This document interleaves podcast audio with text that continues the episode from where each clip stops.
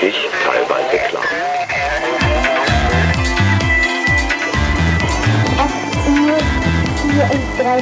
Leben X.0.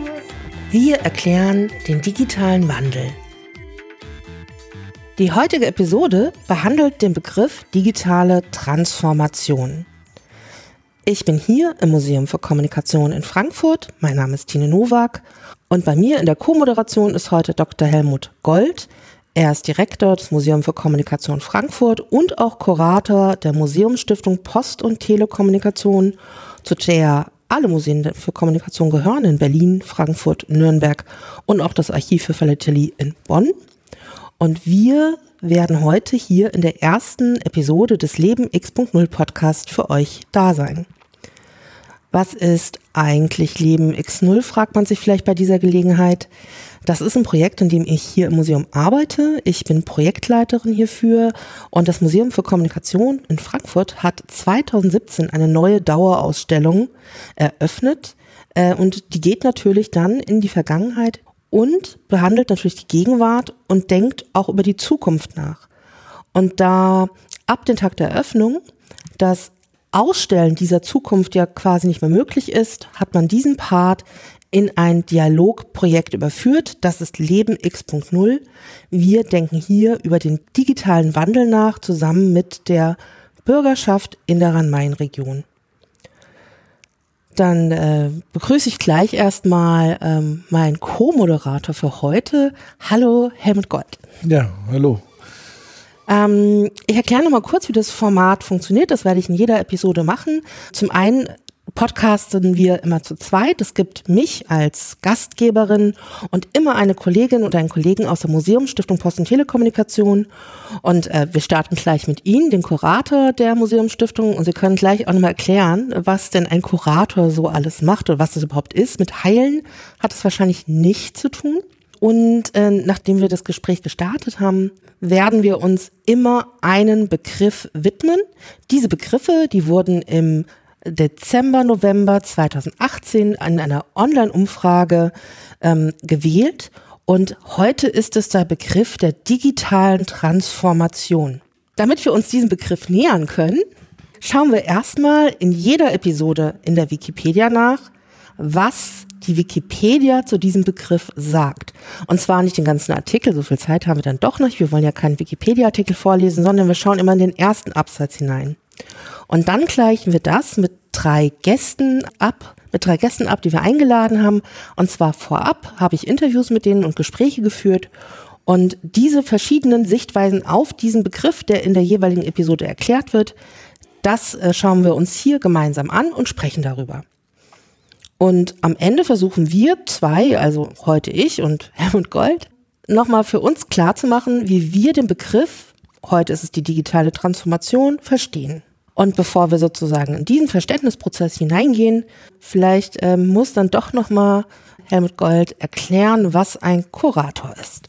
Ja, also ein Kurator ist natürlich bekannt im Museumsbereich als jemand, der eine Ausstellung kuratiert. Das ist auch die, die übliche Verständigung darüber. Aber äh, bei uns hat das noch eine besondere Bedeutung, weil wir eben eine Stiftung sind. Diese Stiftung wird angeleitet von einem Kuratorium und dann hat man den, der sozusagen der Geschäftsführer oder Generaldirektor oder sowas sein soll, dann Kurator genannt. Ist ein bisschen missverständlich, vor allem wenn man über englischsprachige Übersetzung Curator äh, nachdenkt. Aber also faktisch ist es einfach derjenige, der die Stiftung im operativen Geschäft leitet gegenüber seinem Aufsichtsgremium.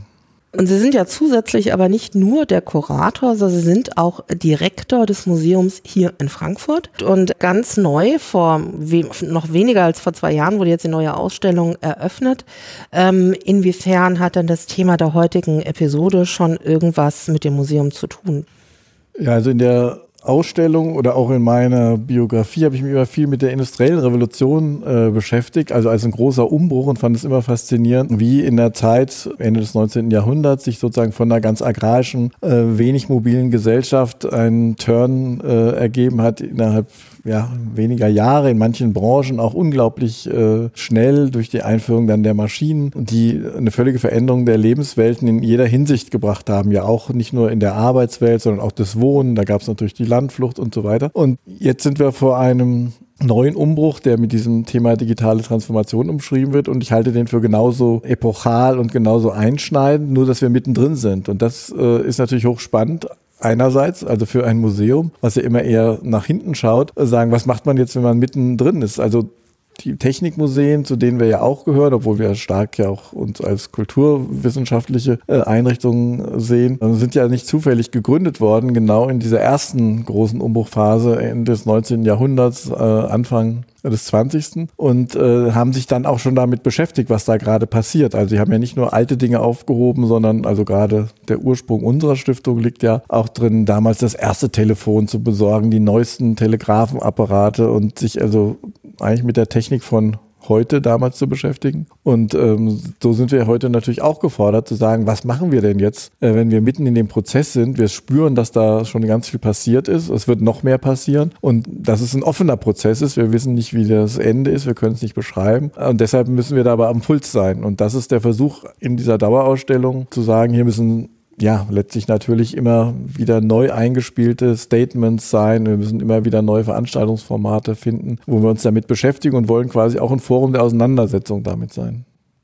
Sie haben schon ganz viele Aspekte geliefert, die auch in den Gesprächen mit den Experten und Expertinnen durchaus vorkamen. Also wir werden nicht nur einmal auf die industrielle Revolution zurückblicken und auch die Aspekte wie Beschleunigung sind da vorgekommen.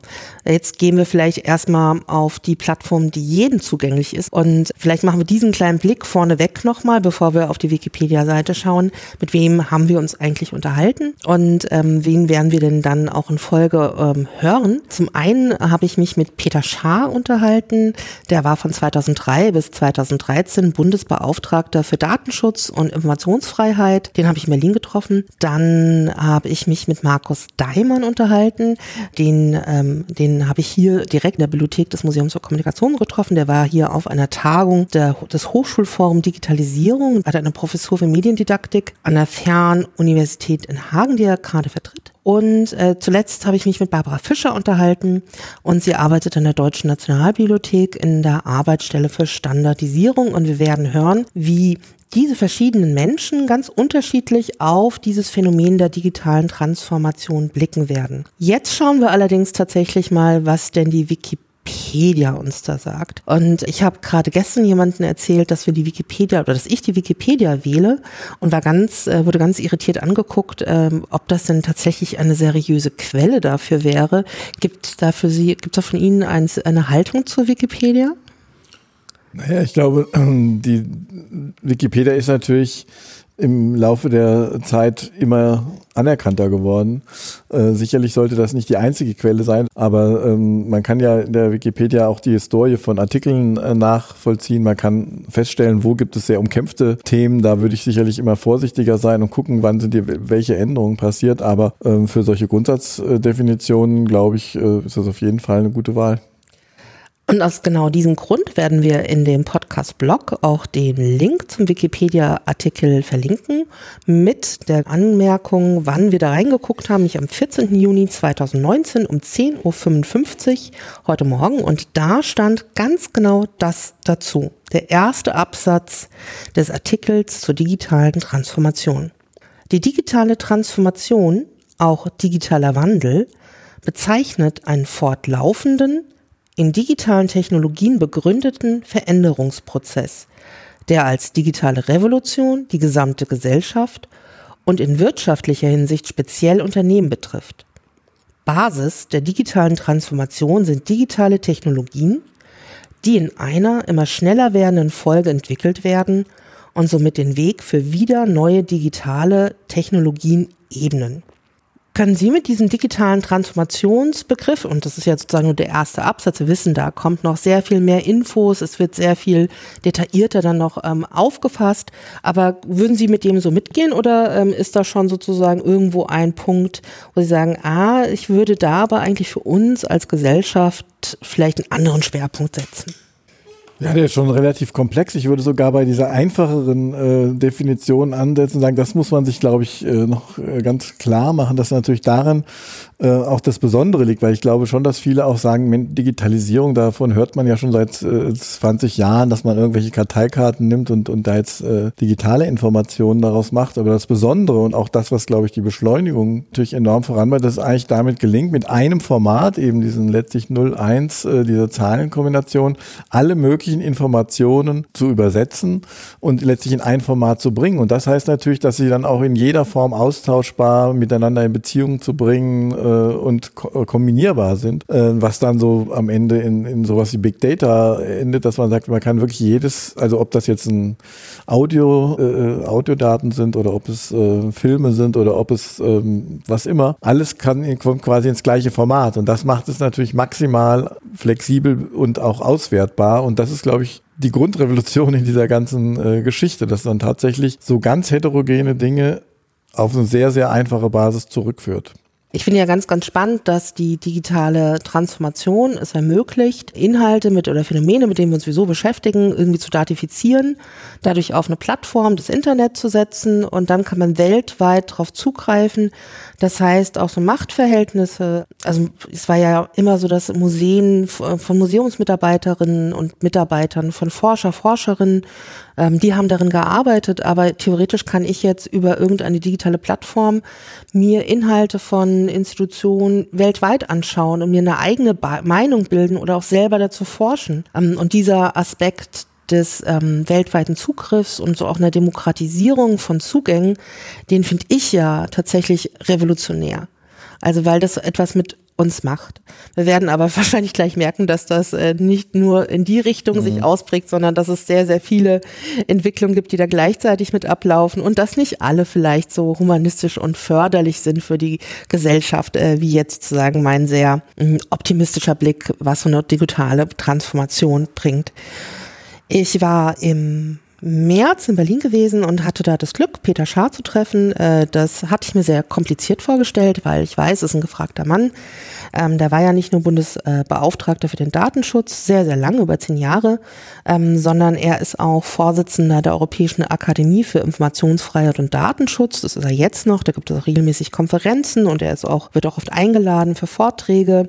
Und er ist auch tatsächlich noch ähm, tätig äh, für die Gematik. Äh, und zwar ist er der Vorsitzende der Schlichtungsstelle der Gesellschaft für die Telematikanwendung der Gesundheitskarte. Also die Gesundheitskarte ist etwas, was gerade entwickelt wird und da schaut er quasi mit drauf. Und genau bei dieser Gematik, das ist eine Friedensstraße in Friedrichsstraße in Berlin.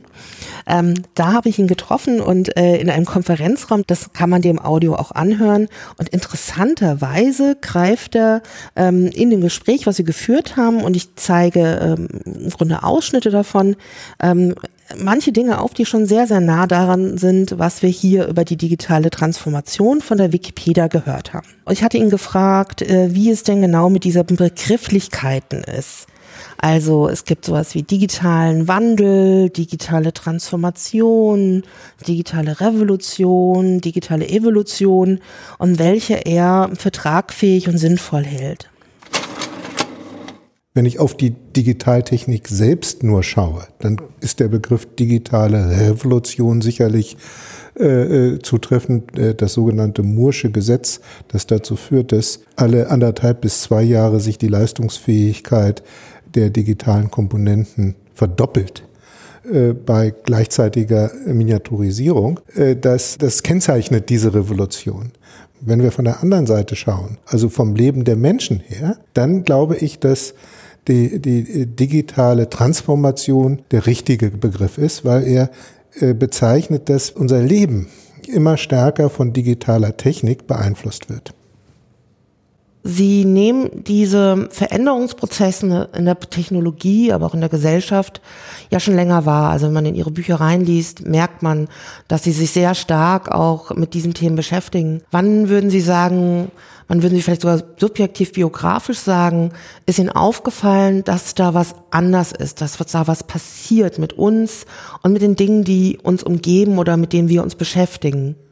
Sehr frühzeitig, Mitte der 80er Jahre des letzten Jahrhunderts, äh, äh, war mir klar, dass diese digitale Technik eben unser Leben, äh, unser, unser Verständnis von Realität beeinflussen wird, auch wenn das damals nur in Ansätzen schon Realität war. Heute, glaube ich, sind wir da sehr viel weiter. Heute äh, können wir der digitalen Technik gar nicht mehr entfliehen. Sie hat unser Leben schon massiv beeinflusst. Wir können uns das Leben ohne Smartphone nicht vorstellen. Zumindest gilt das für 80 oder 90 Prozent der Bevölkerung.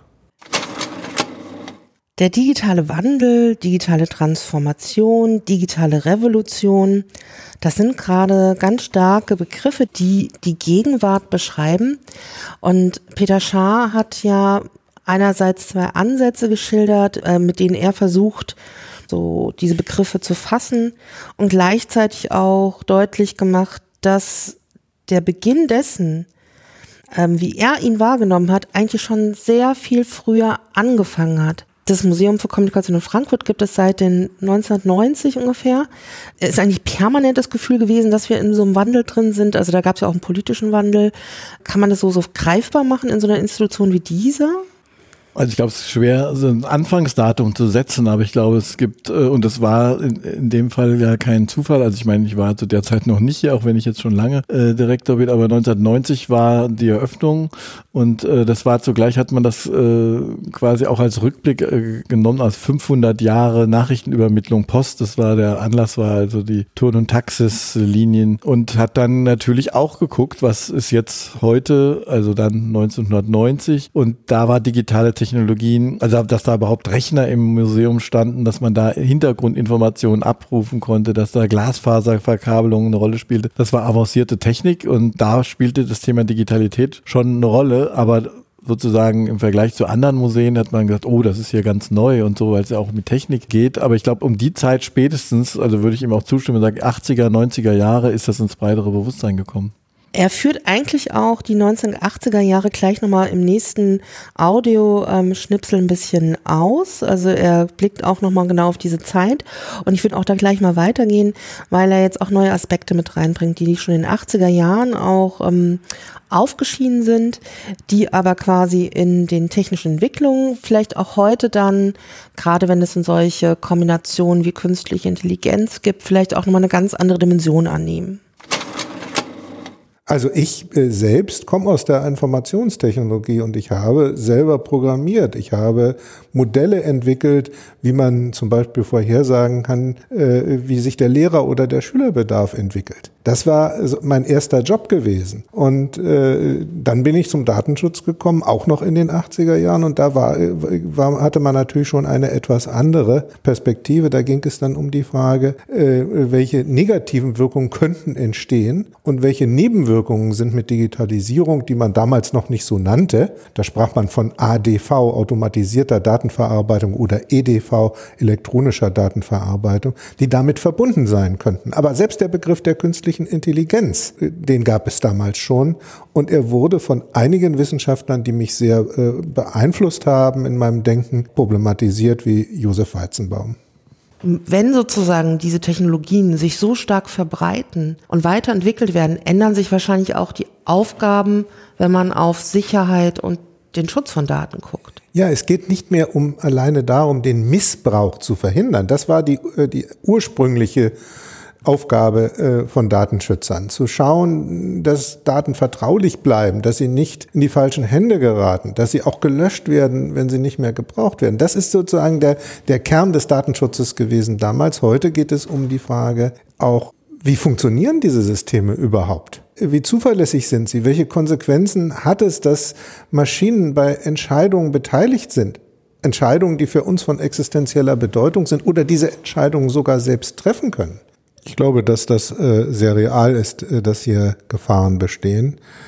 Die Erkenntnis, dass Wissen auch Macht erzeugen kann, ist äh, mehrere hundert Jahre alt. Und jetzt in einer Gesellschaft, wo dem Wissen und der Informationsverarbeitung eine so zentrale Rolle zukommt, in einer solchen Gesellschaft spielt natürlich dann auch die Frage hinein, wer verfügt über diese Informationen, wer kann sie auswerten und wer kann welche Schlüsse daraus ziehen. Und wenn der wirtschaftliche Erfolg ganz zentral davon abhängig ist, diese Informationen auswerten zu können, überhaupt über diese Informationen zu verfügen, dann wird das auch in der wirtschaftlichen Sphäre immer bedeutsamer und das erkennen wir ja gerade. Und es gibt verschiedene Bemühungen hier, Dinge, die äh, im allgemeinen, äh, in der allgemeinen Erkenntnis äh, wohl offensichtlich aus dem Ruder gelaufen sind. Also die Zentralisierung von äh, riesigen Informationsmengen, die dann exklusiv privatwirtschaftlich von einzelnen Unternehmen genutzt werden können, Stichworte Facebook oder Google,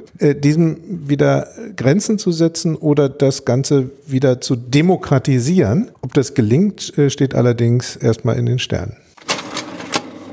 So am Ende äh, erkenne ich schon noch meinen Demokratisierungswunsch wieder, aber davor ähm, formuliert Peter Schaar schon noch einige Probleme. Das war natürlich eine Zeit, wo Datenverarbeitung und EDV äh, kam. Aber das andere, was er eben mir dazu einfällt, ist natürlich auch in dieser Zeit und die Sorge auch da schon von zu viel Daten oder einer äh, zu großen äh, zu großen Eingriffsmöglichkeit. Interessanterweise vor allem in einem großen Misstrauen gegenüber dem Staat. Das ist ja die Zeit, in der die Volkszählung stattfand und die fiel ja auch zusammen mit BTX-Einführung. Also BTX, ein, ein Bildschirmtextsystem, was eigentlich in vielerlei Hinsicht im Internet als, als Vorläufer gelten kann, auch eine eigentlich zukunftsweisende Technik, aber wirklich in Deutschland sich nicht so durchsetzen konnte, aus verschiedenen Gründen, war sehr teuer, aber auch wegen der Akzeptanz und wegen dieser Sorge, die man jetzt aus heutiger Sicht vielleicht belächelt, weil man sagt, man konnte dann eben nachvollziehen, was jemand auf diesem Bildschirm auswählt, welche Routen er geht und so. Also im Verlauf, was eben lächerlich ist gegenüber dem, was wir heute machen. Aber es war eine ganz große Sorge, dass der Staat eben genau wie bei der Volks, dass der Staat da über so viele Daten verfügen könnte,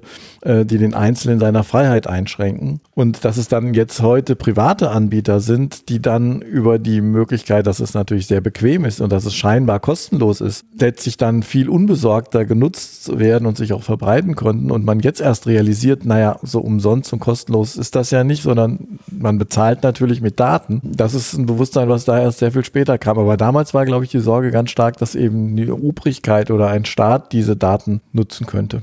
Ich habe ähm, Herrn Schaar auch gefragt, wie ist denn das überhaupt, äh, wenn dann diese Wandlungsprozesse passieren? Die passieren ja um uns herum. Wir sitzen da quasi mittendrin. Äh, kann man die eigentlich, wenn man da selber drin ist, kann man die eigentlich überhaupt quasi wahrnehmen, einschätzen, einordnen, äh, wie, wie seine Haltung so dazu ist. Und da hat er erstmal ganz amüsiert an, äh, mich auf mich geblickt und äh, hat aber dann ganz eloquent ausgeholt. Das ist natürlich ein ganz grundlegendes Problem, äh, inwieweit die äh, Betroffenen eines Transformationsprozesses selber äh, objektiv beurteilen können, was da vor sich geht. Aber bestimmte Anhaltspunkte haben wir schon und gerade dieser, diese Analogie zum, zur industriellen Revolution liefert uns ja äh, ne, ein bestimmtes Problembewusstsein. Auch wenn diese, äh, diese industrielle Revolution völlig anders ablief und völlig andere Gegenstände hatte, äh, kann man erkennen, dass auch dort äh, diese Diffusion in alle möglichen gesellschaftlichen Bereiche äh, stattgefunden hat nur hat sich das abgespielt innerhalb von 150 bis 200 Jahren. Und im Augenblick sind wir äh, in einem Prozess, der viel schneller abläuft. Also innerhalb von wenigen Jahren oder Jahrzehnten, äh, wenn man vom, von, von Ausgangspunkt mal ausgeht in, äh, in den 1970er oder 80er Jahren. Ne? Also das ist eine rasende Entwicklung.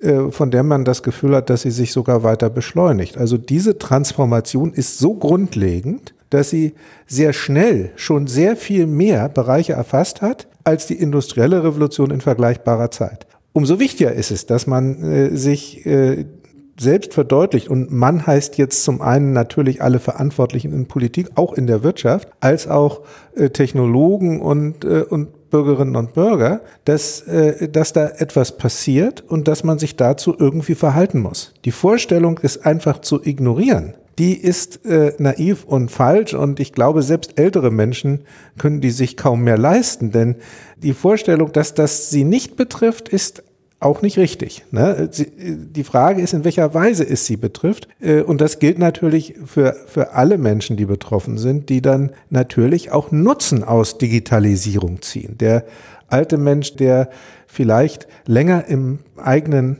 in der eigenen Wohnung bleiben kann, weil äh, ihm die digitale Technik äh, so viel Unterstützung auch gibt, dass das möglich ist überhaupt, äh, dass eine digitale Technik, die ihn vielleicht von bestimmten äh, schwierigen Arbeiten, die er nicht mehr selbst bewältigen kann, entlastet. Äh, eine, eine digitale Technik, die ihn die ihm hilft, wenn er ein gesundheitliches Problem hat oder gestürzt ist. Also das sind alles Aspekte, die positiv sind. Ich will das gar nicht dämonisieren, aber auf der anderen Seite haben wir es auch zu tun mit Entwicklungen, die überhaupt nicht schön sind. Also äh, im Extremfall, äh, dass eine ganze Gesellschaftsordnung darauf basiert, eine totale Überwachung, eine, ein, ein, ein System der kompletten Kontrolle eines jeden Einzelnen zu installieren. In China werden wir gerade Zeugen dieser Entwicklung. Äh, und die Frage ist, wollen wir das? Und manchmal sind es ja dieselben Mechanismen, dieselben Algorithmen oder vergleichbare Algorithmen, die positive und extrem negative ähm, Auswirkungen haben können. Also insofern äh, ist das äh, auch eine Analogie zum Industriezeitalter. Die Industrialisierung hat äh, bestimmte Techniken des Massenmords, wie, äh, wie sie in den Weltkriegen eingesetzt wurden, erst ermöglicht, aber sie hat auch viele Fortschritte für die Menschen gebracht in allen möglichen Bereichen. Und die Frage ist, wie, äh, wie wird das in der Digitaltechnik gehen? Und auch da gibt es ja vergleichbare Gefährdungen bis hin auch zur Existenzbedrohung der Menschheit selbst. Es gibt Vorteile und Nachteile, den werden wir uns gleich nochmal im nächsten und auch letzten Auszug von Peter Schaar äh, nochmal genauer widmen.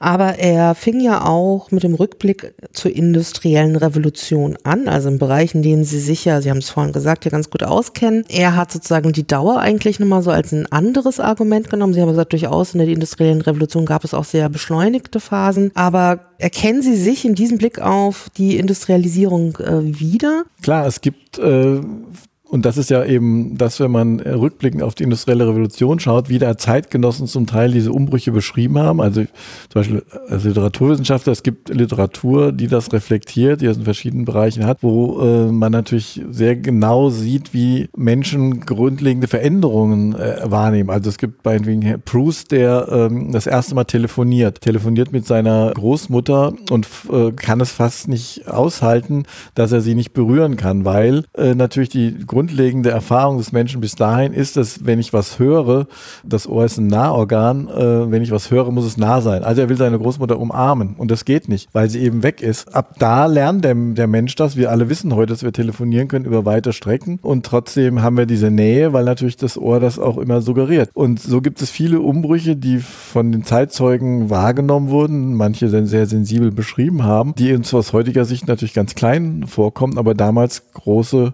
Schritte waren waren. Und heute sind das sicher die Dinge, die er auch beschreibt, ähm, von dieser Verfügbarkeit von Informationen in jeder Hinsicht, was natürlich ein irrsinniges Potenzial hat, was Sie so positiv beschrieben haben. Natürlich äh, denkt man, wenn Informationen überall zugänglich und in, nicht mehr gehortet und, und irgendwie äh, restriktiv behandelt werden können, dann habe ich ein Potenzial. Aber das gleiche Potenzial kann natürlich genutzt werden, äh, wie dieses Social Scoring äh, da in China, um zu sagen, ja, je nachdem, wer dann diese ganzen Informationen auswertet, ähm, kann sich das auch gegen Freiheitsbestrebungen wenden. Hören wir doch noch ein bisschen, gleich noch ein bisschen weiter rein in genau die Gefahren und Chancen der Digitalisierung. Da können wir sie vielleicht gleich dann auch direkt weiter anschließen. Die zentralen Gefährdungen, äh, die bekannt sind, die auch beobachtet werden, das äh, ist die totale Überwachungsmöglichkeit und das äh, ist der Kontrollverlust des Einzelnen, wenn die Daten über ihn vollständig gesammelt und von Dritten äh, ausgewertet werden und äh, da riesige Datenplattformen entstehen, die auch erhebliche Macht ausüben. Das äh, wird, glaube ich, gesehen. Was viel weniger gesehen wird, ist, äh, dass diese Algorithmen alles andere als objektiv sind. Das ist auch bei der Funktionsweise von maschinellen Lernprozessen äh, so etwas wie Werturteile gibt, wie bestimmte axiomatische Setzungen, ne, was gut und was schlecht ist. Äh, äh, und es gibt auch die unbeabsichtigten Wirkungen, die äh, dazu führen, dass zum Beispiel Ungleichheiten oder diskriminierende Praktiken sich verfestigen durch algorithmisch gesteuerte Entscheidungen, die auf großen Datenmengen äh, basieren. Das ist sozusagen der äh, äh, ein Punkt, wo die Gesellschaft viel stärker hinschauen sollte. Allerdings habe ich das Gefühl, dass es in den letzten Jahren auch stärker ins Bewusstsein gedrungen ist. Gut, positiv ist sicherlich, dass äh, unser Leben in mancher Beziehung bequemer wird, dass es äh, für diejenigen, die sich bestimmter Assistenzsysteme äh, äh, bedienen, äh, möglich sein wird, bestimmte Leistungen und, und Ergebnisse zu erzielen, zu denen sie ohne diese äh, digitalen Werkzeuge nicht in der Lage wären. Also das sind sicherlich ganz zentrale Punkte. Dazu gehört sicherlich ganz zentral auch die Frage äh, der Gesundheit. Äh, was hält uns gesund? Was macht uns gesund? Was führt dazu, dass wir uns auch frei von bestimmten Beschwerden äh, und Beschwernissen bewegen und, und verhalten können. Also das sind, glaube ich, ganz entscheidende Vorteile. Und da ist auch sehr viel Potenzial da. Aber es ist auch eben hier die Gefährdung da, dass man nicht erkennt, dass die diese Assistenzsysteme eben auch nicht immer nur zu unserem Besten oder zum Besten des Individuums äh, funktionieren, sondern Gesetzmäßigkeiten folgen, die wir aus anderen Bereichen auch kennen, ökonomischen Gesetzmäßigkeiten und ich äh, und vielleicht sogar dazu führen können, dass bestimmte Vorteile nur von einer, einer kleinen Gruppe äh, wahrgenommen werden können, während die, während sehr viele diejenigen, die ansonsten auch weniger Chancen haben ohne Digitaltechnik, äh, dann nochmal zusätzlich benachteiligt werden. Ähm, hier werden jetzt mal Aspekte reingebracht, also neben der totalen Überwachung und dem Kontrollverlust des Ein Einzelnen als Negativpunkte und auch den Möglichkeiten, die für die Gesundheit vielleicht in Digitalisierung stecken, da glaube ich nochmal so zwei Punkte deutlich, die vielleicht auch gar nicht so oft in den Medien thematisiert werden. Und zwar inwiefern sich die Digitalisierung auf Ungleichheit, also wer Zugang zu Vorteilen in der Gesellschaft hat oder nicht, oder auch inwiefern sich das auf Diskriminierung auswirkt ob ich mir was leisten kann, ob ich mir ein, eine Prothese leisten kann, weil ich zum Beispiel irgendein Hüftproblem habe, die aber vielleicht ähm, sehr teuer ist. Also das sind schon Dinge, die, ähm, die wirken sich sehr unmittelbar auf mein Leben und meine Lebensqualität aus.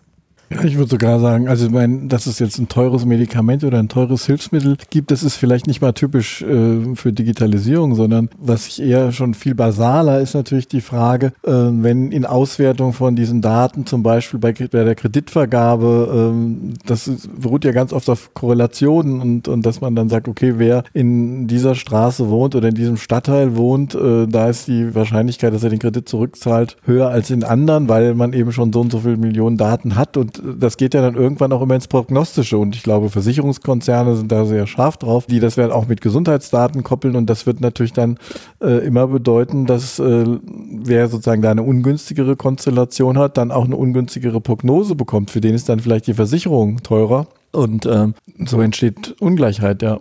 Ich meine, das hört sich ja nicht nur danach an, als ging es um ähm, Diskriminierung oder Ungleichheit. Da kommen ja schon Aspekte von Unfreiheit dazu. Das heißt, dass ich ein ähm, favorisiertes Verhalten mich gezwungen sehe, wir sind in einer Gesellschaft, die durch die Digitalisierung halt sehr viel besser nachvollziehen kann, ob ich sozusagen mitspiele oder nicht mitspiele. Ich glaube, das ist der große Unterschied. Also äh, diesen Druck natürlich, dass es irgendeine Form äh, des Wohlverhaltens gibt, das sozusagen äh, ähm, in, der, in der Gesellschaft ähm, ausgeübt wird oder dass bestimmte abweichende Verhaltensmuster ähm, anders gesehen. Das ist, glaube ich, äh, immer so und auch in der Vergangenheit so, aber die Möglichkeit, sich dem sozusagen zu entziehen oder äh, die, die ist natürlich durch die Digitalisierung auf Null. Also das heißt, wenn ich wirklich keinen Winkel habe, wo ich dann vielleicht wenigstens im Geheimen das noch ausleben kann, was nicht so konform ist, dann ist das in so einer Art von Transparenz, die ja dadurch entsteht, dass meine Daten dann so bekannt sind, äh, letztlich nicht mehr möglich. Vielleicht ist es auch jetzt gerade ein guter Moment für einen kleinen Perspektivwechsel. Schauen wir uns doch mal an, was vielleicht Markus Daimann zur digitalen Transformation sagt.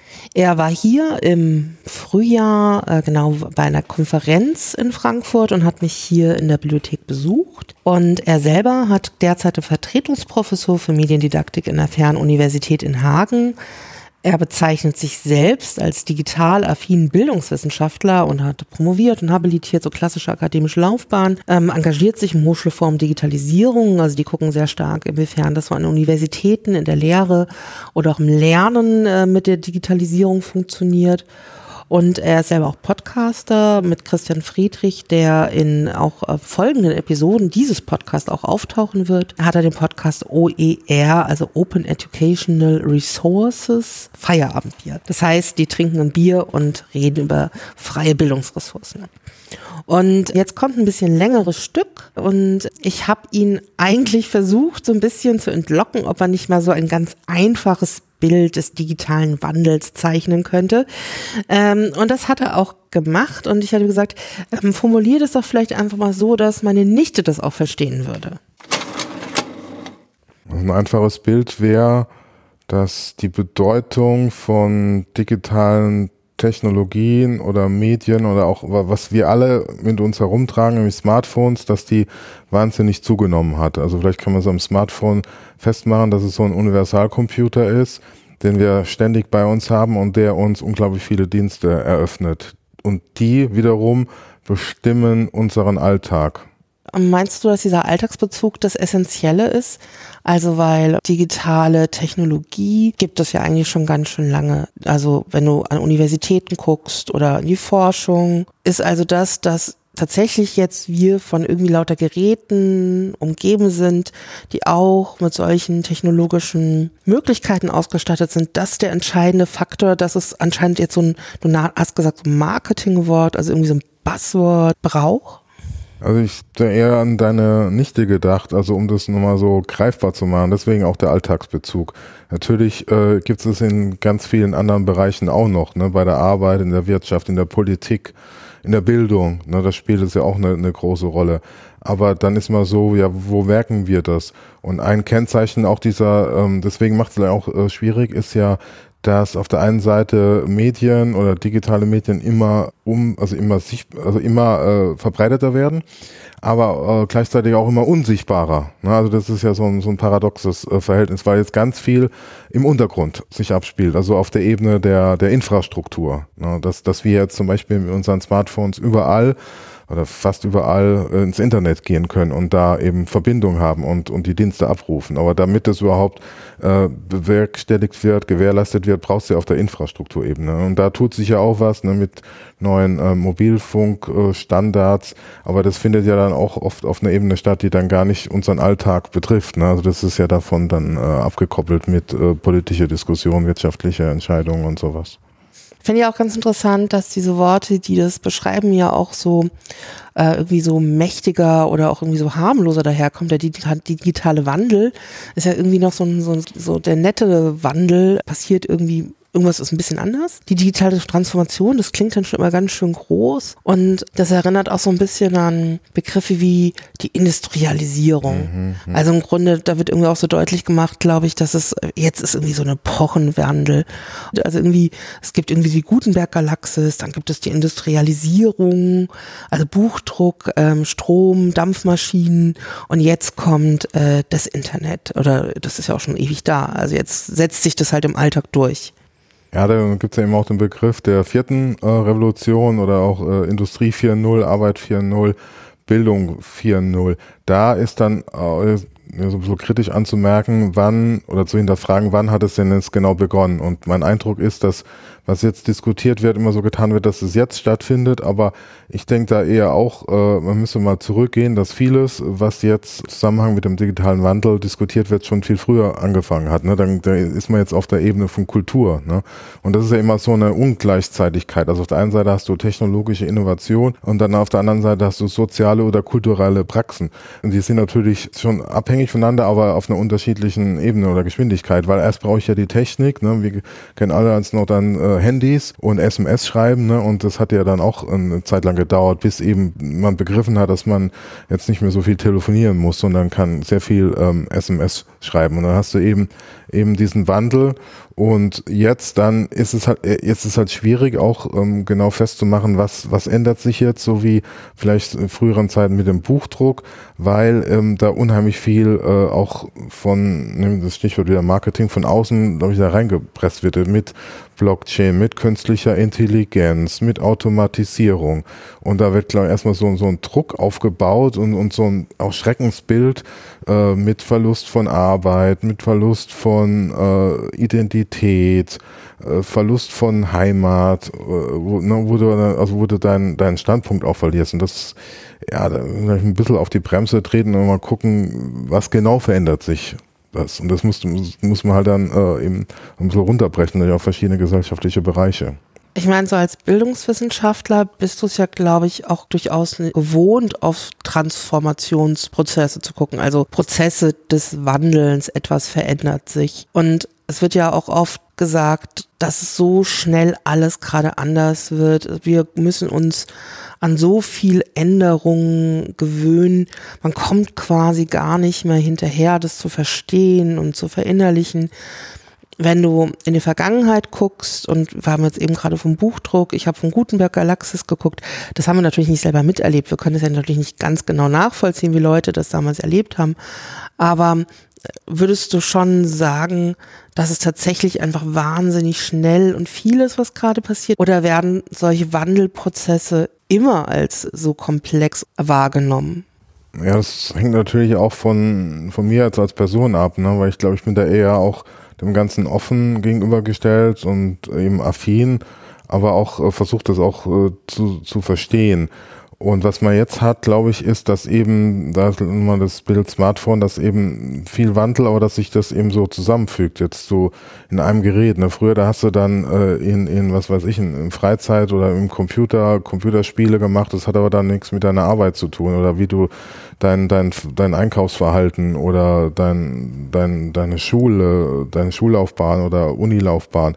Und jetzt ähm, kannst du eben das Smartphone für alle, also steht, liegt sozusagen in der Mitte und kannst dann an die ganzen verschiedenen Bereiche äh, andocken. Und dass du, glaube ich, mal ansprichst, so mit, mit dran gewöhnen, ist halt auch so äh, Stichwort Medienkompetenz oder Digital Literacy, also auch so ein, so ein, ein kritisch reflektierter, das ist ja das ideal kritisch re, äh, reflektierter Umgang äh, damit. Und das wird natürlich, denke ich, erschwert, indem dann so viel, so viel Druck gemacht wird, ne? auch mit, mit Schreckensszenarien. Aber das ist auch nichts Neues, ne? wenn man da wieder zurückguckt, jede neue Technik ist immer mit Horrorszenarien und Untergangsszenarien, ob es jetzt Romane waren, ob es Radio, Fernsehen, Video und dann das Internet waren. Das ist eigentlich äh, ganz normal, ne? dass man die, die gewohnten Praktiken, die werden erschüttert und auch hinterfragt, wobei ich dieses Hinterfragen, also äh, auch gar nicht so, dass so sehe, dass die jetzt dann ab sofort nicht mehr gültig sind. Ne? Wir lesen ja alle noch Bücher, ne? wir gehen ja auch noch ins Museum hier, ne? ins physische Museum. Aber das ist oft so, dass dann äh, getan wird, gerade jetzt bei dieser ganzen 4.0-Geschichte, dass alles, was vorher war, also 1.0, 2.0, 3.0 äh, Revolutionsstufen oder so, ist, ist jetzt verschwunden. Ne? Und das ist natürlich Quatsch. Also wir sitzen ja hier an einem Ort, äh, der ja sehr eindrucksvoll zeigt, dass alles, was vorher da war, nicht einfach weg ist, sondern dass es irgendwo auch noch bleibt, verwahrt wird, gesammelt wird, gezeigt wird, vermittelt wird. Ähm, und trotzdem gibt es diesen Wandel anscheinend permanent, seit der Industrialisierung, wahrscheinlich davor auch schon. Was machen wir jetzt damit? Kann man äh, Markus Daimann da so folgen und sagen, vielleicht sollten wir sozusagen uns nicht so von diesen Schreckensszenarien erschüttern lassen? Oder wie gehen wir jetzt damit um? Eine wesentliche Möglichkeit ist natürlich immer zu sagen, Schreckensszenarien beinhalten fast immer eben sowas wie ein Verlust an eigener Gestaltungsmöglichkeit. Und äh, wenn ich selbst die Möglichkeit habe, das mitzugestalten, vielleicht das Tempo äh, oder die Art und Weise, in welchem Umfang es mich betrifft, in irgendeiner Weise nach meinen Bedürfnissen anzupassen, dann habe ich eigentlich immer äh, natürlich ein anderes Verhältnis dazu. Und dann äh, ist es auch dann kein Zufall, dass jemand, der affin ist mit solchen äh, Techniken, sich auch nicht so sehr davon fürchtet. Und äh, der kann auch vielleicht die Risiken oder äh, die Probleme, die er auch äh, sieht, äh, anders begegnen. Und deshalb ist natürlich und gerade für eine Institution wie unser Museum, ähm, das ist eine große Aufgabe, sagen, wenn es gelingt, Kompetenzen zu vermitteln an die Menschen, dass sie entsprechend äh, sich nur als äh, Getriebene fühlen, sondern auch als Akteure. Hm, Markus Daimann sagt ja auch, und das fand ich irgendwie ganz nachvollziehbar, wenn wir sozusagen so hm, erschütternd sind von diesen ganzen Schreckensszenarien, dass wir gar nicht mehr in der Lage sind, genauso handlungsfähig zu werden. Also das wäre ja quasi unsere Aufgabe, dass wir hier tatsächlich nicht nur reaktiv äh, tätig sind, sondern dass wir äh, in die Lage versetzt werden, auch zu handeln. Und zwar unser, unseren Alltag, der anscheinend so stark medial durchdrungen ist, auch ähm, selbstbestimmt ähm, äh, gestalten zu können. Die Frage ist, ähm, wie, wie kann man quasi solchen Ängsten entgegenwirken? Und äh, kann man das denn tatsächlich, weil das war ja bei zweimal jetzt schon das Thema, dass es schon ganz schön schwierig ist, so objektiv auf sich selbst zu schauen. Also es ist halt schon ganz schön schwer, permanent so reflektiert zu sein. Das ist richtig. Und rückblickend geht es ja immer besser. Und äh, ich glaube auch, die Frage kann man sich ja stellen, was wäre denn, das immer viel zitierte Beispiel der industriellen Revolution, wenn man das zu dieser Zeit gelebt hat und jetzt sagt, ich, ich erkenne da das Potenzial, ich erkenne, was passiert, wie würde ich mich jetzt anders verhalten oder könnte man sich anders verhalten und äh, was würde man da tun? Und äh, ich glaube, da würde man auch sagen, gut, je mehr man dann weiß, wie äh, Dinge sich entwickeln, dann je, je offener man auch die Sache begegnet und neugierig ist, umso stärker hat man auch Einflussmöglichkeiten. Das ist auf der anderen Seite Seite natürlich auch Dinge gibt, und das darf man, glaube ich, nicht verschweigen. Das ist bei Digitalisierung so wie bei so Begriffen wie auch wie Globalisierung, äh, dass ich sehr genau verstehen kann, wie Globalisierung funktioniert, aber das ist trotzdem natürlich auch immer was natürlich als sehr abstraktes äh, und sehr komplexes ist, wo ich jetzt als Einzelner äh, nicht so ohne weiteres eingreifen kann und sagen, ja, was mache ich da jetzt? Ich kann natürlich sagen, mein Kaufverhalten ändere ich und ich will nicht, dass in Bangladesch irgendwelche Leute für zwei Euro meine Jeans nehmen. Das ist auch schon eine Reaktion, aber jedenfalls sind die Phänomene abstrakter zunehmend, das ist so. Und nur darf man sich eben nicht von seiner eigenen Ohnmacht sozusagen lähmen lassen, sondern immer wieder den Weg äh, suchen zu sagen, wie kann ich trotzdem selbstbestimmt sein, wo es geht ich glaube, das Abstraktionsniveau, das uns immer so deutlich wird, wenn es um Digitalisierung geht, es ist irgendwie Meta, es ist kompliziert, ich verstehe nicht genau, wie das funktioniert, was ist denn binär, was sind Algorithmen. Das sind alles Dinge, die irgendwie so sehr auf einen drücken, weil man sie irgendwie nicht fassen kann. Während das, was man kennt, als man aufgewachsen ist, einen doch irgendwie sehr nachvollziehbar und, und einfach erscheint. Und das ist dann vielleicht nochmal so eine Passage mit Markus Daimann, die vielleicht da nochmal ähm, so einen Turn im Denken vielleicht bringt, weil er mich auch nochmal deutlich macht, vielleicht sind die Dinge, die uns so selbstverständlich erscheinen, nicht immer so selbstverständlich gewesen. Vielleicht muss man einfach mal nachdenken, wie kommunizieren wir eigentlich?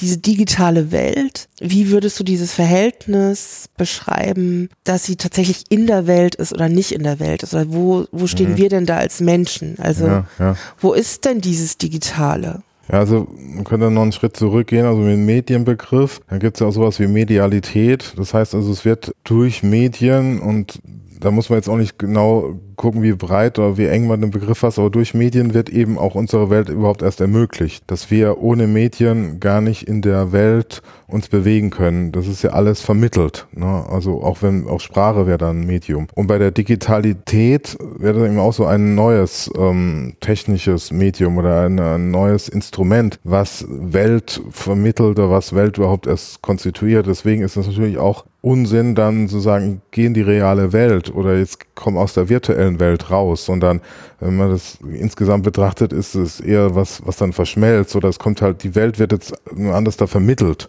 na, eben durch, durch dieses Digitale. Und da ist im Unterschied zu, zu dem früheren Medienbegriff dann eher stärker jetzt die Vernetzung, ne, dass die ganzen Systeme, die da auch wieder im Hintergrund laufen, äh, eben vernetzt sind. Und wir, jetzt auch nochmal Smartphone, ne, wir gucken ja dann YouTube oder kannst auch Netflix, kannst auch auf dem, auf dem Smartphone gucken, ne, wenn es nicht der, der, Bildschirm zu klein ist. Aber du hast ja das Fernsehen, du kannst Podcast hören, du kannst auch Radio hören, kannst Internetseiten abrufen, was du früher an deinem PC gemacht hast, ja alles jetzt auf einem Gerät, also die, die Vernetzung. Und, und die wiederum ähm, vermittelt und konstituiert erst unsere Welt, in der wir uns bewegen und aus der wir auch gar nicht mehr so heraustreten können. Also jedenfalls nicht in unserem Kulturkreis. Ich finde den Verweis auf Sprache sehr gut, weil gerne dieses Beispiel von genau virtuellen Welten, also man ist da sozusagen in sowas ganz eigenen und man kann es so sehr schwer mit seinem physischen Erfahrungsraum zusammenbringen. Und wenn man über Sprache nachdenkt, ist es aber tatsächlich eigentlich auch sowas total Abstraktes. Also, weil äh, das ist tatsächlich, es ist ja genauso so ein, so ein, ein kodiertes System und wenn wir uns da irgendwie nicht drauf geeinigt hätten, dass wir wissen, was es bedeutet, wäre das ja auch total äh, nicht nutzbar für uns alle. Und wir sind aber so gewohnt, dass wir alle reden und dass wir wissen, wie diese Worte, welche Bedeutung die haben.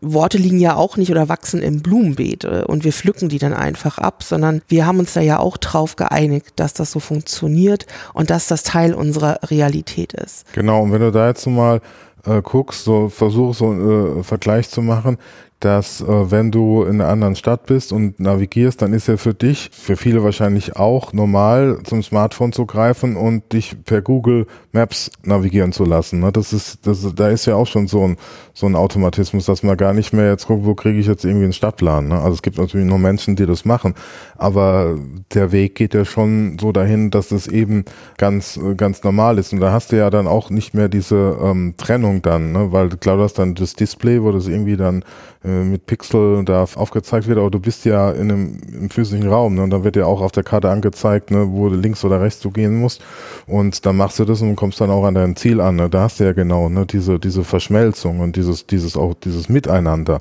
und das ist auch wäre auch noch wichtig für mich so einen Punkt zu machen. Ich denke, dieses Verhältnis von Mensch und Technik, das eher so ein ein ein positiv gesprochen ein Miteinander, ne, eine Harmonie entsteht und nicht eben dieses äh, Narrativ bedient wird, Maschinen ersetzen unsere Arbeitsplätze, ne, äh, automatisieren, äh, Roboterjournalismus oder Learning Analytics im Bildungsbereich, wo dann eben Aufgaben von Lehrerinnen äh, ersetzt werden. Ne. Da wird eben mit diesen Schreckensszenarien gearbeitet, aber ich glaube, wir müssen eben auch mal auf, auf die Praktiken gucken, wo eben eine sinnvolle Verschmelzung entsteht und die wiederum konstruiert dann äh, unsere Welt. So, jetzt haben wir endlich mal einen positiveren Ausblick, schon auch auf einer sehr Metaebene, also Grunde so ein Vergleich auch, inwiefern äh, durch was sich sozusagen unsere Welt kreiert, durch Medien und wenn man sagt, Sprache ist ja auch ein Medium, dann äh, konstruieren wir oder konstituiert sich unsere Welt immer durch irgend sowas wie ein abstraktes System. Und die Sprache scheint uns nun relativ vertraut. Und diese ganzen digitalen Techniken, die jetzt nun auch so noch vernetzt agieren, die scheinen wir aber noch nicht so ganz zu so durchdringen und darum äh, erschrecken die uns auch viel mehr, weil wir auch noch vielleicht nicht abschätzen können, was da so alles dahinter steckt. Ja, bei der Analogie als Sprache, da bin ich ein bisschen zögerlich. Ähm, dieses andere Beispiel mit der Navigation ist vielleicht ganz schön, weil man kann ja sagen, eigentlich findet ja eine Entlastung statt. Also die Entlastung ist, ich muss mich gar nicht in äh, 20 verschiedene Karten kaufen und, und mich da irgendwie zurechtfinden und sagen, wo ist jetzt Norden und Süden und wo bin ich in der Straße, sondern das, äh, ich folge einfach diesem äh, Instrument. Und ähm, da gibt man ja ein Stück Selbstbestimmung auf. Also wo ich mich vorher selbst orientiert habe, kann ich jetzt dieses Gadget äh, nutzen. Und da kann ich ja auch sagen, das ist ja durchaus positiv. Muss ich nicht, habe ich vielleicht mehr Kapazität frei. Also beim Autofahren, wer früher äh, Auto gefahren ist, hatte die äh, Karte auf, auf dem Beifahrersitz, weil keiner mitgefahren ist. Das war schon anstrengend, ja. Kann man sagen, da verlasse ich mich jetzt auf so ein Navigationssystem. Also da sind ja, ist quasi eine Aufgabe von äh, selbstbestimmter Orientierung zugunsten einer maschinell äh, hergestellten, eine bewusste Entscheidung, wo ich sage, das ist ja sinnvoll. Es gibt immer beides. Es gibt natürlich was sehr Euphorisches, äh, aber es gibt auch immer was sehr Ängstliches und äh, vor allem eben dann immer, dass es so ein Verderben für die Jugendlichen. Aber jedenfalls hat man immer gemerkt, dass äh, die Ängste sehr, sehr weit gingen und im Nachhinein hat sich wieder äh, ein ganzes Stück relativiert motiviert, weil man auch Umgangsformen gefunden hat, damit umzugehen. Und ähm, insofern gehört das, glaube ich, zu den Aneignungsprozessen, dass so eine bestimmte Form von dystopischem, ängstlichen Denken ja letztlich äh, immer mit so einem Umwandlungs- und Modernisierungsprozessen einhergeht. Letztlich schmälert das nicht, dass es natürlich auch immer Gefahren gibt, ja. Also wenn man nochmals ein bisschen weiter zurückgeht, äh, zu Goethes Zeiten haben Leute sich umgebracht im Vorbild Werther, in der Kleidung von Werther, also sowas, was heute bei Computerspielen äh, immer korreliert wird und sagen, die haben das wirklich mit Bezug auf Goethes Werther gemacht und äh, es gab tatsächlich natürlich damals Sorgen, dass Jugendliche oder Frauen zu viel lesen und dann vielleicht da anfällig wären, wo man heute natürlich ganz anders drüber denkt und wo alle sich wünschen, dass wieder mehr gelesen wird. Aber da sieht man eben, dass auch sowas im Wandel ist. Der Rückgriff auf Goethe ist vielleicht ganz passend. Wir hatten ja bis jetzt immer so die Ausformung der digitalen Transformation, die sehr, sehr auf die Gesellschaft und die Welt geblickt haben und auch wie die Systeme miteinander agieren. Wir haben Chancen und Risiken gehört, Kontrolle, Überwachung, Vorteile in der Gesundheit durch Assistenzsysteme, durch Möglichkeiten, äh, Vernetzung in der privaten Kommunikation, die Verquickung mit professionellen Praxen, dann zusätzlich noch eine Basis einer ökonomischen äh, Einflussnahme. Also im Grunde da passiert sehr, sehr viel. Und unsere dritte Expertin, die guckt tatsächlich doch noch ein bisschen mehr auf den digitalen Wandel mit einer Brille, die uns vielleicht als Kulturinstitution auch sehr nah ist. Die kommt ja aus der Deutschen Nationalbibliothek und ist dort Managerin für neue Kooperationen in der Arbeitsstelle für Standardisierung. Das heißt, die ist in dem Projekt der Normdatenbank für Kulturdaten. Es nennt sich gemeinsame Normdatei GND. Und das hört sich jetzt ein bisschen abstrakter an, aber das hat auch ganz stark damit zu tun, wie wir unsere Welt sehen, wie wir die datifizieren und wie wir auch die Vergangenheit mit Hilfe der Digitalisierung in die Zukunft überführen wollen. Und Digitalisierung wird von ihr erstmal sehr nah am Begriff verstanden. Also, dass man wirklich Dinge digitalisiert, also in eine datifizierte Form überführt. Die Deutsche Nationalbibliothek ist ein, ein ganz große, eine ganz große Bundeseinrichtung, die äh, natürlich einen gesetzlichen Auftrag hat, ähm, alles Schriftgut und alles, was im Musikbereich publiziert wird, zu sammeln. Und äh, das wird auch digitalisiert und ähm, die Nationalbibliothek hat auch den Auftrag, ähm, das Internet zu archivieren und arbeitet daran. Wenn man nochmal zurückschaut, vielleicht hm, schauen wir mal zehn Jahre in die Vergangenheit, dann ähm, und überlegen, was hat man damals gedacht, was Digitalisierung wäre und was hat auch die Politik gedacht, was Digitalisierung wäre.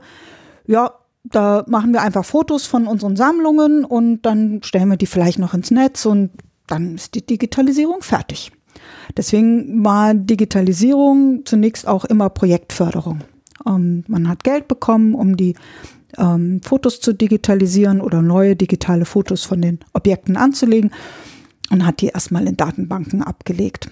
Dann im nächsten Schritt hat man gesagt, oh, es wäre auch gut, wenn diese Datenbanken online zugänglich würden. Und ähm, sichtbar machen wir sie durch große Plattformen. Ähm, dann hat man festgestellt, das reicht leider nicht. Das Internet ist ja inzwischen so riesig und so groß und da gibt es so, so, so viele Inhalte, dass man, ähm, wenn man jetzt nicht direkt auf der dicksten Autobahn sitzt, dann wird man schnell nicht gesehen. Und gerade für das kulturelle Erbe, also für die Inhalte, die wir normalerweise in Museen und in Archiven finden, gilt das ganz besonders. Denn das, was die Mehrheit interessiert, also das, was auf den großen Datenautobahnen irgendwie breit getreten da liegt, das sind kommerzielle Inhalte. Showbusiness, ähm, die Daily Soap, solche, solche Inhalte. Und das, was neben diesen Autobahnen vielleicht ein bisschen versteckter liegt, da in dem ganzen Dschungel, den wir so im Netz inzwischen haben, da finden sich eigentlich die besonderen Schätze. Und das, was auch ein Stück weit unsere, unser kulturelles Selbstverständnis prägt. Die Museen und Archive und auch die Nationalbibliothek haben ja genau diesen Auftrag, dieses Erbe zu sammeln und zu bewahren. Das heißt, wenn wir jetzt im Netz trotzdem diese Inhalte finden wollen, dann können wir sagen, ja klar, ich gebe das einfach in diesem typischen Suchschlitz ein, suche Kulturerbe und dann warte ich mal auf die Ergebnisse und dann kriege ich in weniger als einer Sekunde Millionen von Ergebnissen. Boah, toll. Gucke ich mir auch wieder die ersten drei an. Das ist dann, was weiß ich, Edward Munk, der Schrei ist schon als Mem bekannt oder ähm, vielleicht noch Vincent van Gogh mit dem abgeschnittenen Ohr. Mona Lisa ist auch so ein Ding. Ja, das sind dann schon wieder die dicken Batzen im, im Netz. Aber das ist ja nicht das ganze kulturelle Erbe. Das ist ja viel, viel umfassender. Und um das zu finden, muss das beschrieben werden. Und dieses, dieses, wie man das beschreibt, dieses kulturelle Erbe, ähm, das nennt man in der Fachsprache die Metadaten. Also wir haben die Daten, das sind die Bilder, und die Metadaten, das ist wie bei der Metaphysik, das ist die sozusagen abstraktere Ebene da oben drüber.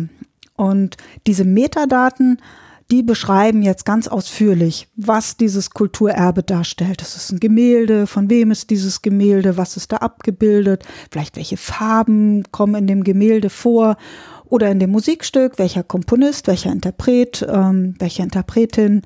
Alle diese Dinge, die aus dem Objekt für jemanden, der nicht unmittelbar davor steht, es so richtig dreidimensional machen. Jetzt haben wir aber tatsächlich mal eine ganz andere Brille aufgesetzt bekommen. Wir gucken mit einer ganz anderen Perspektive auf die digitale Transformation und die hat ganz stark mit Daten zu tun, also auch mit dieser Masse an Daten. Wir haben schon von kommerziellen Plattformen ja gehört, von Google, von Facebook und in dieser Konkurrenz mit all diesen Daten, die da so nun im Internet und digital vorliegen, da irgendwo befindet sich aber auch unser kulturelles Erbe und mit diesem Blick auf den digitalen Wandel kommen auch neue Probleme auf uns zu. Und zwar, wie wird denn das, was uns wichtig erscheint, dann noch gefunden in der Konkurrenz mit all den kommerziellen Dingen?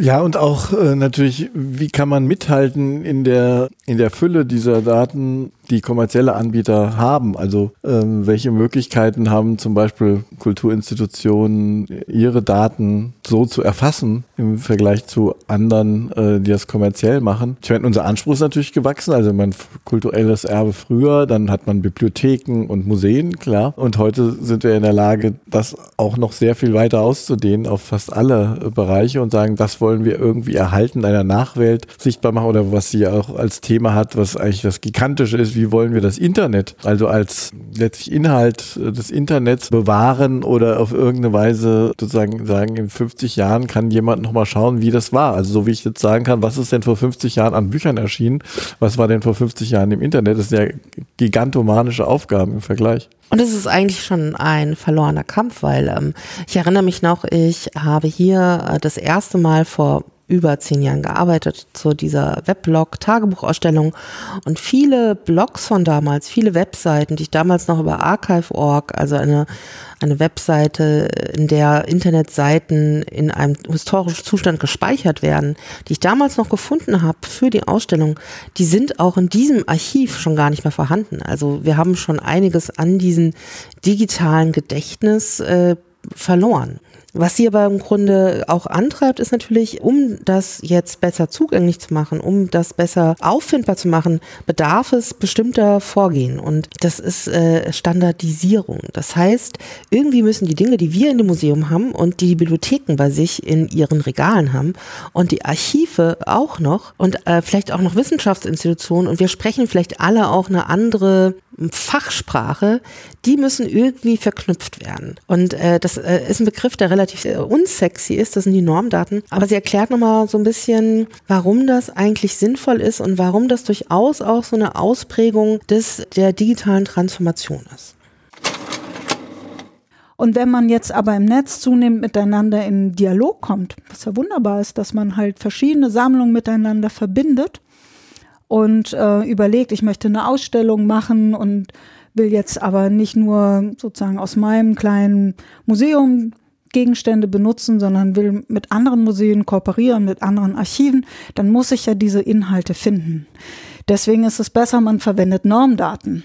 Das heißt, es, man ver, vereinbart Standards. Dass wenn ich über so ein Sitzmöbel spreche, dann nenne ich es Sitzmöbel und dem, diesem Sitzmöbel, diesem Begriff gebe ich eine Nummer und dann, wenn dann der andere Kollege meint, es sei als Stuhl besser, kriegt er aber trotzdem dieselbe Nummer und über diese Nummern kann dann ich oder eine Maschine das ganz schnell finden und dann kann ich alle Stühle, die in allen Museen in Deutschland irgendwie versammelt sind, zusammenbringen in meiner, in meiner Ausstellung und sehe die, die große Vielfalt und und das gilt dann eben nicht nur für Ausstellungsmacherinnen, sondern das gilt auch für Forscherinnen, wenn die dann sagen, ähm, sie möchten eine Studie schreiben über, über Stühle oder ähm, es gilt für für Coderinnen, die sagen, äh, sie möchten so eine App entwickeln, in der sich dann die Stühle weiterentwickeln. Ähm, oder für Storyteller, die aus ähm, den unterschiedlichen St Stühlen neue Geschichten formen will. Das ist vollkommen egal. Hauptsache, sie finden alle diese Stühle und sind nicht auf die Algorithmen angewiesen, die so ein paar große Technologieunternehmen jenseits des Atlantiks anbieten. Und dann die Museen und die Archive und vielleicht Forschungseinrichtungen gemeinsam mit den Bibliotheken verhandeln müssen, wie denn Normdaten aussehen müssen, damit es noch Normdaten sind und nicht beliebige Daten wieder. Das ist ein ganz, ganz diffiziler Aushandlungsprozess und verlangt ganz viel Bereitschaft, aufeinander zuzugehen, einander zuzuhören, ähm, vielleicht auch liebgewonnene Traditionen aufzugeben und dieses Miteinander ins Gespräch kommen, das stärkt dann auch die Zusammenarbeit in anderen Feldern. Also wenn ich mich schon mal über Normdaten verständigen kann, dann kann ich vielleicht auch zusammenarbeiten in der Fragestellung, was heißt zum Beispiel 4.0 ähm, für Museen und Archive und Bibliotheken. Was, was bedeutet das, wenn ich dieses ähm, Internet der Dinge plötzlich in den Kulturbereich übertrage? Sprich, fängt dann irgendwie das Buch an, mit mir zu sprechen? Oder, na klar, wenn ich ein E-Book habe, dann wird ja heute schon getrackt, also nachverfolgt, wo verharre ich, wo bleibe ich besonders lange am Lesen hängen. Ähm, das wäre ja auch vorstellbar, dass das in anderen Bereichen passiert. Und im Augenblick agieren, glaube ich, alle Kultureinrichtungen oder könnten da zumindest noch viel stärker miteinander agieren. Das setzt aber voraus, dass man schon mal eine Arbeitsebene hat, auf der man miteinander spricht. Und dieses Auseinandersetzen über, wie beschreibe ich denn meine Welt, so dass du sie verstehst und der Dritte auch, das führt ja dazu, dass ich dann auch auf anderen Ebenen miteinander ins Gespräch kommen kann und zusammenarbeiten kann. Ich denke, hier sind wir im Bereich, der doch sehr nah an so einer musealen Praxis oder den Herausforderungen der digitalen Transformation für so eine Gedächtnis- oder Kulturinstitution wie auch unsere Museum ist. Also wahrscheinlich das, mit was dem, dem Sie sich auch äh, ähm, auseinandersetzen, wenn Sie darüber nachdenken, wie man sich so in Zukunft ausrichten muss.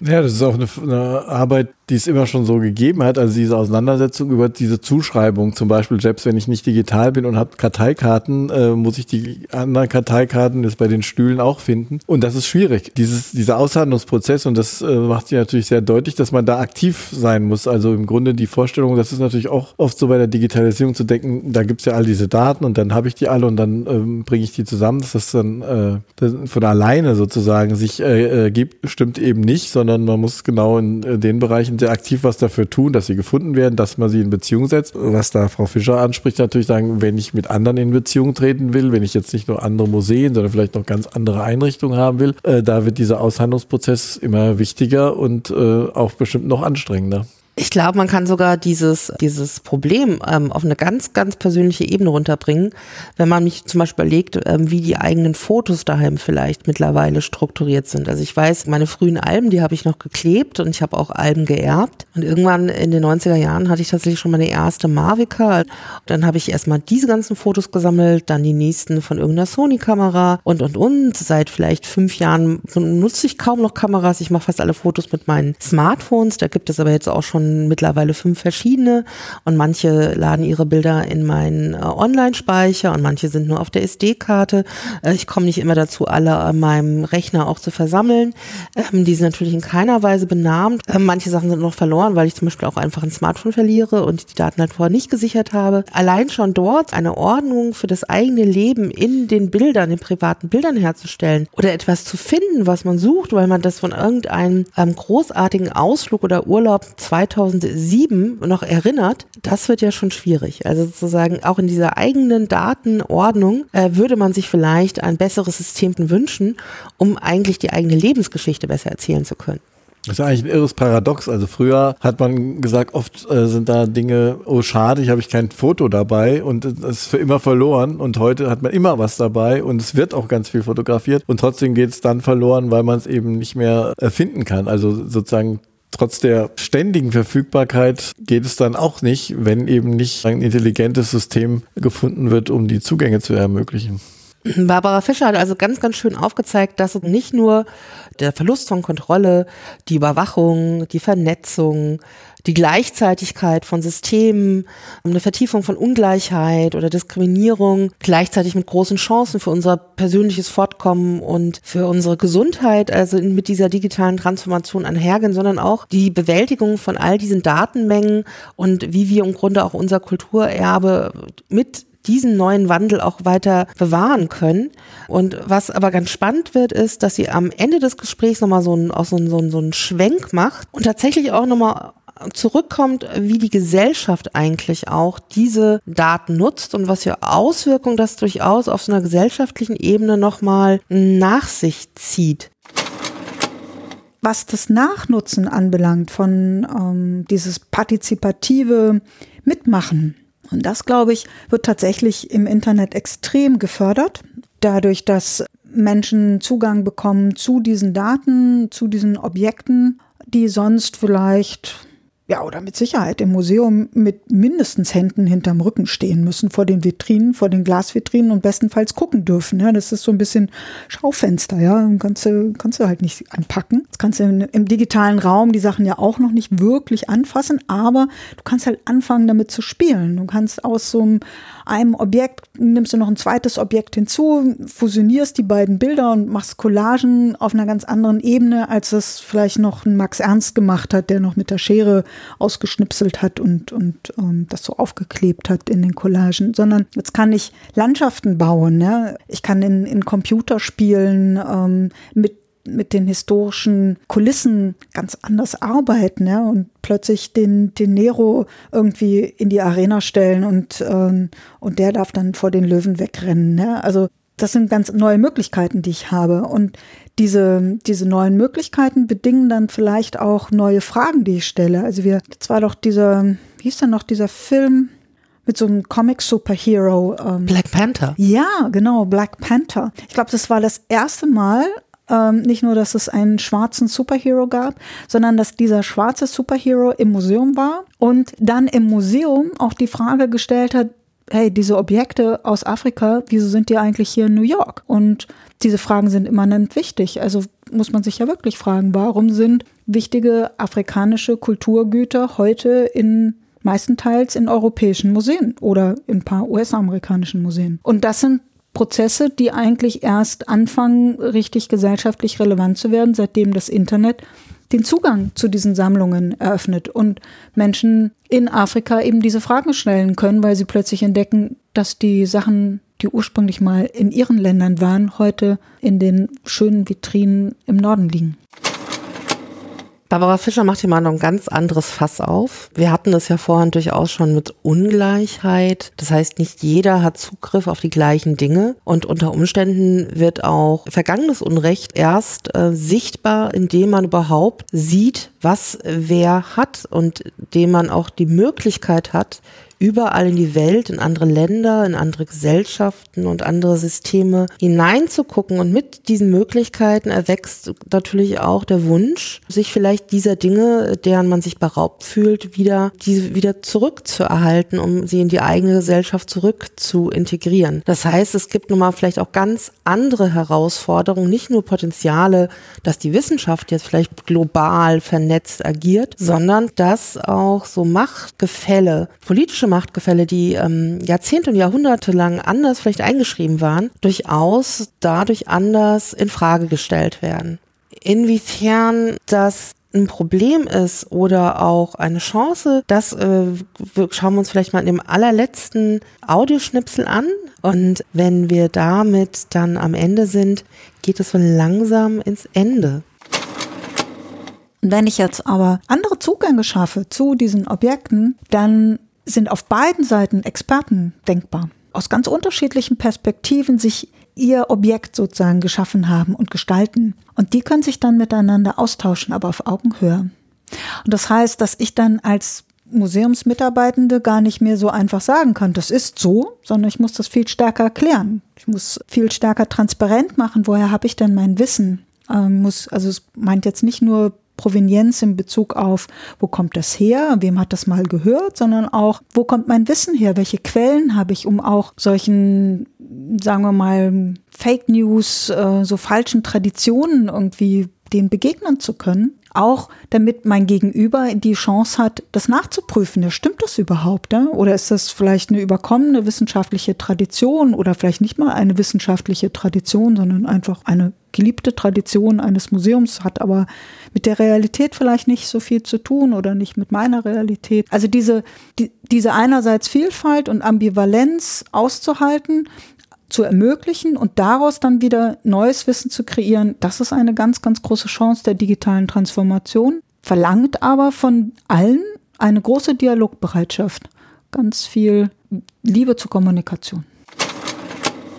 Jetzt sind wir doch bei einem Bild, das dem sehr ähnelt, mit dem ich eingestiegen bin, nämlich in eine Welt, wo wir alle auch, ähm, die es uns allen ermöglicht, miteinander ins Gespräch zu kommen und äh, dem Wunsch äh, oder dem Bewusstsein, dass das tatsächlich auch nicht so einfach ist, äh, wenn plötzlich alle die Möglichkeit haben, mitzureden und auch andere, viel mehr Leute äh, ihre Expertise quasi auch deutlich machen im Dialog mit dem anderen. Wie, ähm, wenn wir jetzt auf diese drei Experten und Expertinnen schauen. Ähm, und wir schauen nochmal auf diesen Ausgang bei der Wikipedia und ich äh, würde den jetzt nochmal kurz vorlesen. Die digitale Transformation, auch der digitale Wandel, bezeichnet einen fortlaufenden, in digitalen Technologien begründeten Veränderungsprozess, der als digitale Revolution die gesamte Gesellschaft in wirtschaftlicher Hinsicht speziell Unternehmen trifft. Basis der digitalen Transformation sind digitale Technologien, die in einer immer schneller werdenden Folge entwickelt werden und somit den Weg für die wieder neue Technologien ebnen. Sind es tatsächlich äh, die Technologien, die anderen Technologien den Weg ebnen? Was, äh, was, was wären Ihre Favoriten oder die Haltungen, Erklärungen, die jetzt bei Ihnen besonders stark angedockt sind? Ich habe jetzt spontan mich daran gestört, dass äh, plötzlich da steht, dass es, also nicht plötzlich, es stand schon eben da, dass die, die digitale Revolution die gesamte Gesellschaft und äh, speziell die Unternehmen betrifft. Und ich finde, nach allem, was wir jetzt auch so diskutiert haben, finde ich keineswegs, dass es nur speziell die Unternehmen betrifft. Wir haben über ganz andere Lebensbereiche gesprochen. Eigentlich, das macht es ja so umfassend als Wandel oder Revolution oder Transformation, dass es wirklich alle Bereiche des Lebens äh, betrifft. Da würde ich jetzt nachdenklich sagen, das klingt ja so ein bisschen so, als sei das halt vor allem ein Thema für äh, die Wirtschaft, die sich halt da umstellt und nochmal einen Automatisierungsschub mehr äh, letztlich darstellt und das greift da zu kurz. Was ganz interessant ist, in der Wikipedia selber ähm, ist auch nochmal der Begriff der digitalen Revolution unterstrichen, also im Grunde der als digitale Revolution die gesamte Gesellschaft betrifft. Daher äh, dort wird sozusagen diese Gesellschaftsaspekte stärker unter diesem Begriff der digitalen Revolution verhandelt und gar nicht unter der digitalen Transformation, die sehr viel stärker so eine unternehmens- oder ökonomische ähm, Ausrichtung zugeschrieben wird. Das stimmt sicherlich, aber ich würde auch so aus meinem subjektiven Erleben, also sozusagen, wenn ich rausgucke in welche Medien, hat dieser digitale Transformationsbegriff mittlerweile schon auch, äh, wird auch wirklich sehr stark synonym für diesen digitalen Wandel mittlerweile benutzt. Ich meine, da intuitiv, wir haben ja das ja so oft jetzt auch äh, immer wieder reingebracht, industrielle Revolution ist ja auch ein Begriff, der jetzt nicht im unmittelbaren Sinne die Mechanisierung oder die Elektrifizierung von äh, Sachen betrifft, sondern eben den, den, den Gesamtbegriff. Und ähm, Industrialisierung ist vielleicht das, was dann dieser digitalen, äh, äh, digitalen Transformation nahe kommt, wo man am Anfang vielleicht sagen würde, naja, das meint jetzt im engeren Sinne dieses, diese technische Umsetzung. Aber äh, in der Diskussion ist ja auch immer wieder spürbar, dass man es doch dann auch für den gesamtgesellschaftlichen äh, Kontext nimmt. Und äh, ich glaube, in der Tat, dass, weil das Wort Revolution impliziert auch immer noch mal so eine, ein konkretes Datum oder irgendwie eine ganz kurze Zeit. Da gibt die französische Revolution und Deutsch und so weiter. Und äh, da halten wir vielleicht dann immer intuitiv ein bisschen inne und sagen, na, wir nennen es lieber Transformation, weil das, auch wenn es schnell geht, ähm, doch ein Prozess ist. Es gibt ja auch so Begriffe wie der Evolution, es gibt auch so ähm, sehr starke Begriffe wie die digitale Flut, also sozusagen diese Erforderung, die Überforderung, die mit diesen ganzen Prozessen ähm, verbunden ist. Und natürlich macht jeder Begriff auch so ein Bild in seinen Kopf auf, ähm, der vielleicht mehr über uns selber aussagt als über den Zustand der Welt gerade jetzt.